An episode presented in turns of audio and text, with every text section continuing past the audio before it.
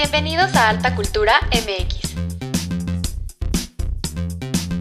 Hola, ¿cómo estás? Como siempre, es un gusto saludarte y darte la bienvenida a un nuevo episodio de Alta Cultura MX. Como no sé si ya te habías dado cuenta, pero no había subido un episodio y ya sé que había prometido subir episodios cada miércoles, o sea, cada semana, pero la verdad es que he estado un poquito ocupada haciendo otro tipo de cosas para, bueno, para este, este proyecto. Y la verdad es que, bueno, dentro de muchas cosas que he hecho, hay dos que la verdad me encantaría recomendarte. Bueno, se tratan de dos Instagram Lives que hice en estas dos semanas. Eh, el primero que hice fue con el arquitecto y escultor mexicano súper famoso llamado Rodrigo de la Sierra, que él ha hecho importantes obras de arte, una de ellas súper famosa que es Timo o Timoteo, y la segunda que también estuvo increíble fue con Margarita Moreno, que es una diseñadora de modas mexicana súper, súper talentosa y en verdad estuvo padrísimo. Las dos eh, te recomiendo verlas, están increíbles y aprendimos muchísimas cosas de ambos artistas. Y bueno, nos dieron muchos tips, nos dieron muchas historias que la verdad está padrísimo. Y bueno, están en Instagram, en mi cuenta de Instagram arroba altaculturamx, por si no lo sabías. Y también ya lo subí a YouTube, entonces también lo puedes encontrar en las dos plataformas sin problema. Pero esa es la razón por la que he estado un poco desaparecida. Ah, y también quería comentarte que hice un video en colaboración con una muy buena amiga mía que se llama María Manrique. Ella es diseñadora industrial y ella nos enseña a hacer en casa eh, a partir de una blusa, una bolsa y cubrebocas. La verdad está padrísimo, está súper simple de hacer y está súper padre también como tener este tipo de actividades hoy que estamos en casa, que ya no sabemos ni qué hacer que estamos súper aburridos. También este tipo de dinámica está súper padre. Entonces también está en Instagram, en mi página y también está en YouTube. Entonces no hay pretexto, lo puedes ver sí o sí por donde quieras, ahí está. Entonces también te lo recomiendo muchísimo. Pero bueno, ya pasando un poquito más al capítulo de hoy, la verdad es que ya tenía ganas y no sé, he estado últimamente como mucho en la onda de del arte más que de la moda o que de otra cosa. Eh, he estado viendo como varias pinturas, he estado en varios, viendo varios videos, varios talleres y la verdad es que se me antojó muchísimo hacerlo de arte contemporáneo otra vez. Entonces, bueno, de eso se va a tratar el capítulo de hoy. Y qué mejor hacerlo de uno de mis artistas favoritos y que, bueno, revolucionan el arte pop y contemporáneo de una manera impactante. Y se trata de Kid Haring. Así que el día de hoy te invito a que hablemos del arte de Kid Haring. Es que estoy muy eh, segura de que seguramente alguna vez lo viste en alguna parte en tu vida.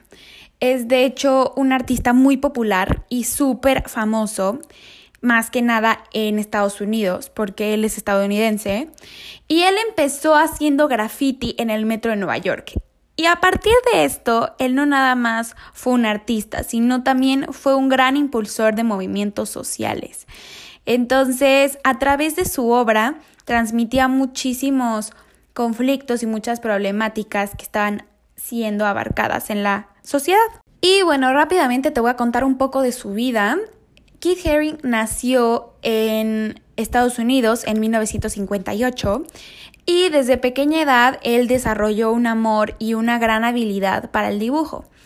Y bueno, empezó haciendo eh, dibujos de, muchas cosas, de por ejemplo de Walt Disney, que era lo que le gustaba en ese entonces, de eh, muchísimos libros infantiles y la verdad es que con eso fue agarrando mucha práctica y mucha experiencia en este ámbito. Y él cuando empezó su carrera y su trayectoria se inspiró en muchísimos artistas, uno de ellos Andy Warhol que también fue súper conocido, y ahí empezó a decidirse que se quería dedicar a crear el arte verdaderamente público y popular. Y un día encontró un medio, gracias a una idea que se le vino a la cabeza, de poder comunicarse con la audiencia y poder empezar a crear obras por medio de la estación de metro cuando eh, en los paneles publicitarios no se ponían ningún tipo de anuncio y se cubrían con papel negro mate. Y en esos espacios empezó a crear dibujos con gis o tiza blanca sobre estos paneles y bueno, era una sensación, nadie sabía cómo es que era posible que se pudiera dibujar en esos espacios y a la gente le empezó a atraer. Como ya te había comentado antes, eh, bueno, este artista dedicó gran parte de su tiempo a obras públicas donde transmitía mensajes sociales. Y bueno, en los 80 sumó más de 50 obras de arte que fueron destinadas para organizaciones benéficas, hospitales, guarderías infantiles y orfanatos. La verdad es que él siempre se preocupó por la comunidad neoyorquina y gracias a esto es que fue que creó el famoso mural llamado Crack is the Whack de, en 1986, que de hecho se convirtió en un emblema porque hablaba sobre la epidemia del crack y el efecto que tuvo en la ciudad de Nueva York. Y bueno, el propósito de crear este mural fue que lo hizo como una advertencia para que todos supieran lo que estaba pasando. Expresó por medio de su obra muchísimos conceptos universales y muy humanos en torno al nacimiento, a la muerte, al amor, eh, entre otras cosas, también como el sexo, la guerra, y siempre utilizó, bueno, su típica iconografía, que era como de doodles, o sea, dibujos, de muy sencillos, como si fueran hechos de forma infantil, siempre trazando de todo, como animales, bebés gateando, televisores, teléfonos, hasta pirámides, o sea, era una mezcla de todo, o sea, del arte, de la música, de la moda. Es por eso que me gusta bastante, porque él siempre quiso plasmar eh, un arte bastante accesible, bastante sencillo de entender, muy popular, ¿no? Para que sea aprobado por todos sin que haya una intervención crítica. Que evidentemente eso no iba a pasar. Muchísimas personas no les gusta, muchísimas personas tienen una opinión totalmente diferente acerca de estas obras y del artista, pero bueno, cada quien tiene una opinión al respecto de todo. No por nada la gente dice que el arte es subjetivo, ¿no? Hay veces que yo conozco a muchas personas que no les gusta el arte de este artista y que dicen, está muy simple, eh, la verdad no entiendo, o sea, cómo es que eso es considerado arte. Pero bueno, entre muchas otras debates de la actualidad es que muchos dicen que el arte contemporáneo hay obras que no son arte y que hay algo que es tan simple que cómo puede llegar a ser arte. Pero bueno, cada quien tiene una subjetividad al respecto, entonces pues no hay que debatir eso. La realidad es que para algunos parece imposible analizar absolutamente toda la vida y obra de un artista en específico, porque en realidad las obras de arte son muy difíciles de entender, en la mayoría, porque no poseemos la habilidad de entrar en la mente de alguien más para ver el mundo desde su perspectiva, y mucho menos porque hay veces que se necesita conocimiento y muchísimo aprendizaje que la verdad es que muchos novatos como nosotros no tenemos. Entonces, lo que hace divertido e interesante de este artista es que es tan sencillo que lo puedes entender muy fácil. Pero la realidad es que la mente de Keith Haring y sus intenciones reales pueden ser un misterio para mucha gente. O sea, es lo que te decía. La verdad es que aunque sea muy fácil para mí de entender, eso no quiere decir que para ti lo sea. O que para algo que a ti es súper fácil de entender que para mí no lo sea. Entonces llega a ser un poco complicado eh, la perspectiva y qué es el mensaje que ves en una obra de arte es totalmente diferente el mensaje que tú ves al que yo veo. Entonces es bastante complicado poder entenderle o que tenga un mensaje absoluto. Y bueno, ahora te voy a platicar un poco más de el trasfondo que tienen todas sus obras. Por ejemplo, como ya te había comentado, eh, la obra de Cracky's Wack, pues sí tiene un trasfondo de una problemática de una comunidad. Entonces, pero también él usa otro tipo de mensajes, como es el ejemplo de la obra Rebel with Many Causes, que en realidad muchas personas lo interpretan como si él se estuviera describiendo a sí mismo, pero en realidad no tiene nada que ver con eso, sino más bien es con una problemática social de cuando una persona ve algún tipo de problema, ve algún tipo de acoso y no lo, no lo dice. Es más, se convierte en cómplice de ese problema. Lo puedes ver tú en la obra.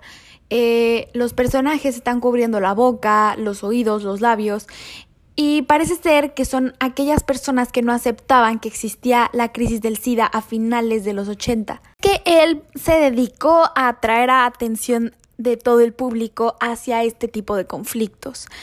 Eh, le daba una voz y un nombre a una causa. Entonces eso era lo padre y bueno, en realidad eso es lo que dejó huella en toda su trayectoria. Recuerda que como siempre, antes de continuar hablando de las obras, siempre dejo las obras de las que hablo en mis páginas de Facebook y de Instagram para que no te las imagines y las veas y sepas de lo que estoy hablando.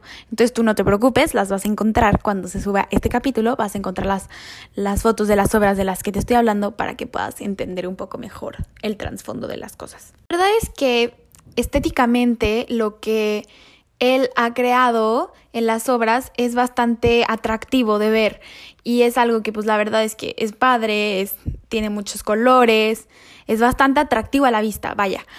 Pero no nada más es esa la belleza de sus obras. Como te comentaba, y para mí lo más importante de un artista es que refleje y exprese todo lo que él siente o todo lo que ve en la sociedad. Y la verdad, algo que se me hace muy admirable de este artista es que utilizó todos estos recursos que él tenía para generar conciencia en un momento donde nadie prestaba atención a ciertas cosas. Por ejemplo, él contrajo SIDA a una edad bastante temprana y él utilizó todos estos recursos y todas sus obras y toda la atención comercial que le estaba adquiriendo para poder dar a entender que este tipo de temas como el SIDA es algo que toda la gente tiene que estar sensibilizado y darle la importancia que este tema tenía. Por ejemplo, como ya te había dicho, él donó muchísimas de sus obras a eh, causas de caridad y pintó muchísimos murales en muchísimos hospitales y orfanatos, pero también en 1989 estableció la Fundación Keith Haring como una forma de dar fondos a organizaciones de SIDA y a programas para niños. Aunque lamentablemente su carrera fue bastante breve porque murió de complicaciones de SIDA en 1990 a la edad de 31 años, su legado ha perdurado muchísimo.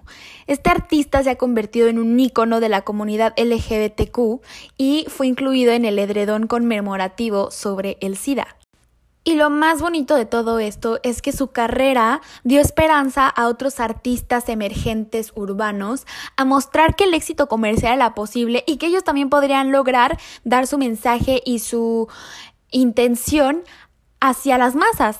Marcas súper importantes como Lacoste, Adidas, Uniqlo han utilizado eh, su estilo y se ha vuelto súper famoso. Y algo que la verdad es que podemos eh, concluir y lo que podemos decir acerca de la trayectoria que ha tenido aún eh, sin estar en vida, es que ha demostrado que es posible equilibrar el arte, el activismo y la caridad sin sacrificar el éxito. Keith Haring demostró que existe una manera de dibujar lo que estás pensando. Hoy en día puedes encontrar el trabajo de Haring en muchísimas exposiciones alrededor del mundo, como el Museo Whitney, el MoMA, son solo algunas instituciones que albergan piezas de este artista en sus colecciones y que la verdad es que es un arte tan dócil y tan común y tan simple que ha sido un completo éxito tenerlo en estos establecimientos. Bueno, yo termino este episodio diciéndoles que muchísimas gracias, en verdad. Eh, no he tenido el tiempo de de agradecerles que hay muchas personas que ya se sumaron a esta bonita comunidad de Alta Cultura MX y que hemos tenido una respuesta increíble por parte de todos y por parte de todas. Ha sido padrísimo poder darme cuenta que hay muchas personas que les gusta lo que estamos haciendo en colaboración con muchas personas que me han ayudado y que me han apoyado a este proyecto que la verdad lo he disfrutado a cada paso. Entonces te agradezco muchísimo que te esté gustando y que te estés tomando esta oportunidad de escucharme y de que te platique un poquito de lo que sé y lo que me gusta. En verdad te doy las gracias.